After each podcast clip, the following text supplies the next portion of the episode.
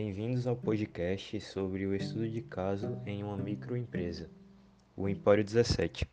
Meu nome é Gabriel, estarei representando meu grupo hoje, composto por Renato e Emily, e essa é a primeira verificação de aprendizagem da disciplina de gestão de micro e pequenas empresas, ministrado pela professora Ionete.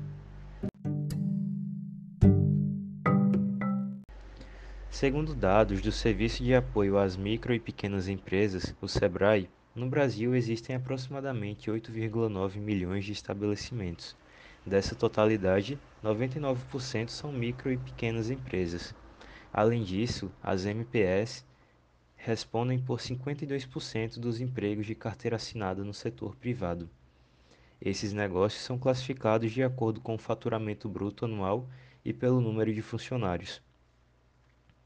E mesmo diante do cenário de dificuldades econômicas ocasionado pela pandemia do Covid-19, dados do Sebrae mostram que, em 2020, foram abertas aproximadamente 626.883 micro e pequenas empresas em todo o território brasileiro. E para exemplificar o gerenciamento de uma microempresa, escolhemos o Empório 17, localizado na Rua do Chacon, no bairro do Poço da Panela, na cidade do Recife. A organização realiza atividades de estética e outros serviços de cuidado com a beleza. Atualmente, a empresa é composta por três funcionários e duas sócias e administradoras, que também são irmãs. A organização funciona como um sistema de salão parceiro, ou seja, os colaboradores realizam um contrato de parceria com a empresa e atuam sob um regime de trabalhadores autônomos. É uma empresa que está inserida no segmento de beleza, o qual está cada vez mais aquecido no Brasil. E os principais serviços oferecidos são escova, hidratação, corte, mechas, coloração, maquiagem, manicure, pedicure, depilação e podologia, entre outros. O perfil do público-alvo são mulheres com faixa etária entre 30 e 50 anos que residem nos bairros de Caso Forte, Poço da Panela e Parnamirim, principalmente. O volume anual de vendas é entre 180 mil reais e 216 mil reais, o que caracteriza a organização como uma microempresa, segundo a classificação do Sebrae. O gerenciamento empresarial é fundamental para qualquer empresa que deseja alcançar os seus objetivos, promovendo organização e clareza quanto aos seus processos de gerenciamento para que assim seja capaz de demandar ainda mais resultados positivos e continuar crescendo no mercado. Portanto, é necessário elaborar planejamentos gerais para toda a empresa que estendem-se até planos específicos para as áreas funcionais, de recursos humanos, marketing, produção, finanças, comercial, a depender da organização da empresa. Além de elaborar os planos, é necessária a figura de um líder para direcionar os recursos humanos ao cumprimento das metas e à medida que o plano for implementado, é necessário seu acompanhamento através de indicadores gerados pelo próprio trabalho, como também por meio dos clientes e próprios colaboradores.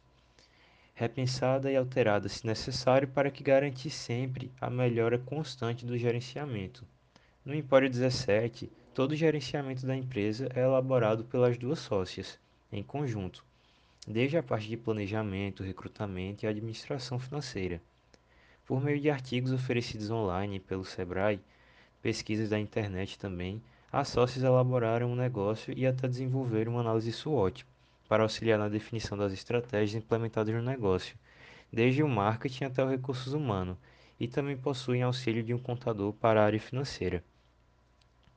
O empreendimento dispõe de vários tipos de serviço, ainda que contidos dentro de um mesmo viés do ramo de beleza, como escova, hidratação, corte, mecha, coloração, maquiagem, manicure, pedicure, depilação, podologia.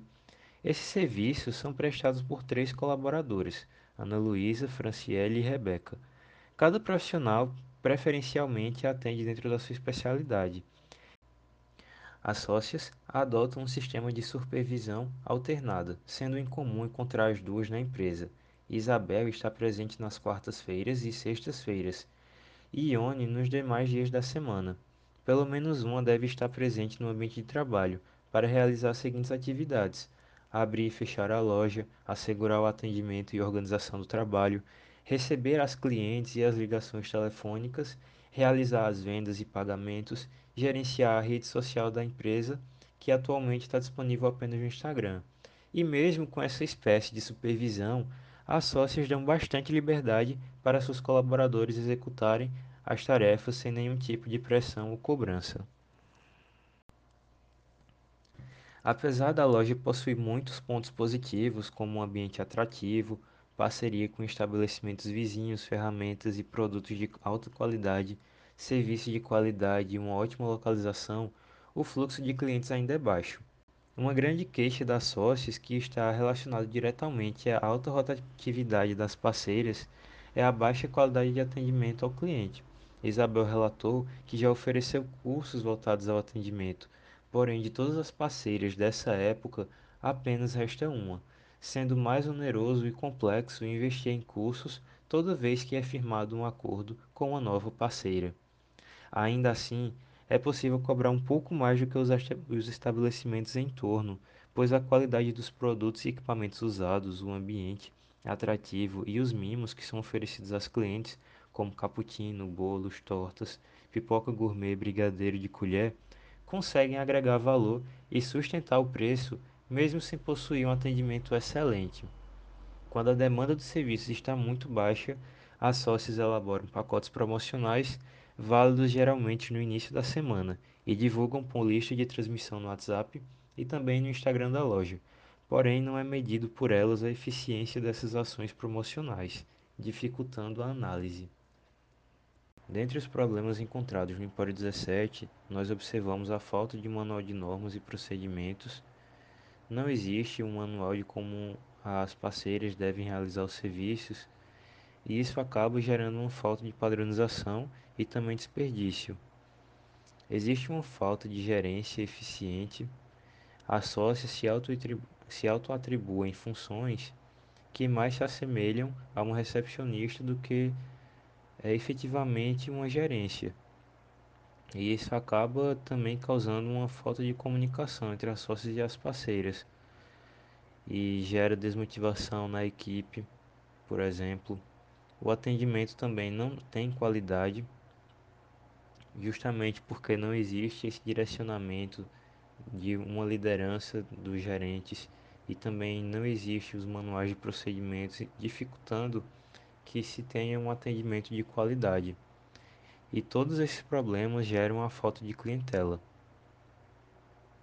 É motivado pelo atendimento das parceiras, somado com alta rotatividade de parceiros também que dificulta essa fidelização de clientes e ainda mancham a reputação da empresa. E aí, somado a esse cenário da empresa, veio a pandemia, que já tem causado muito prejuízo tanto para a saúde das pessoas como também a saúde das empresas, que se veem diante de uma queda de volume de vendas. Aí, durante esse período, é, o Empório 17 adotou as medidas sugeridas pelo Ministério da Saúde e a Prefeitura do Recife, como uso obrigatório de máscara na loja, aquisição de tapete higienizador, instalação de suportes de álcool gel espalhados pelo estabelecimento. Foi dado um frasquinho com álcool para cada colaborador individualmente. Os uniformes são higienizados diariamente, eles são entregues no começo do, da diária e recolhidos no final. Além dessas medidas indicadas pelo Estado, as sócias também optaram por desligar uma parceira, motivado tanto pela redução de custos decorrente da pandemia, como também para tentar resolver a situação do mau atendimento, que baseado é, no que as clientes observaram e relataram para as sócias e as outras funcionárias também, essa, essa parceira era que estava causando o, o maior problema entre os clientes. E aí, para tentar retomar o movimento, também foram criadas promoções e combos de beleza que abrangiam diversos serviços realizados no estabelecimento, envolvendo as parceiras que sobraram e também para atrair clientes recorrentes e novos através da rede social. As promoções ficam disponíveis de segunda a quinta-feira. E vale ressaltar que durante o período de pandemia foi necessário injetar um capital social para pagar as despesas do negócio e gradativamente o movimento do estabelecimento está aumentando em decorrência do relaxamento das medidas de isolamento. Também por conta da vacinação e o desejo de mudança das clientes relatado pelas sócias. Elas têm esperança que a situação vai melhorar e o salão voltará a faturar ainda mais do que antes.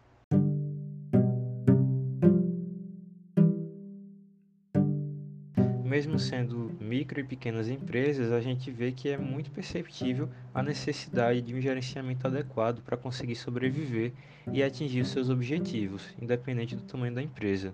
Como visto no Empório 17, apesar do negócio possuir muitos pontos positivos e ter uma SWOT, ter algumas, algumas definições de negócio, a empresa ainda apresenta muita falta de padronização, falta de gerência, difícil comunicação entre as sócias e as parceiras, alta rotatividade de funcionários, baixa qualidade de atendimento, baixa demanda de clientes. Isso foi identificado pelas próprias sócias e atra através da entrevista que a gente fez e através das nossas conclusões também. Essa situação agravou-se ainda mais com o início da pandemia, né? As medidas de isolamento que impactaram várias MPS, inclusive o Empório 17, e foi necessário adaptar-se ao novo cenário, implementando aquelas medidas de segurança, reduzindo o quadro de funcionários para aliviar os custos, as criações das campanhas promocionais para atrair clientes, além do capital social que foi injetado pelas sócias para manter o negócio. Apesar dessa pesquisa possuir um caráter exploratório, a pesquisa motivou as sócias a investirem mais na gerência como forma de solucionar os problemas recorrentes da organização. Esse foi o nosso podcast. Obrigado por acompanhar até aqui e até mais.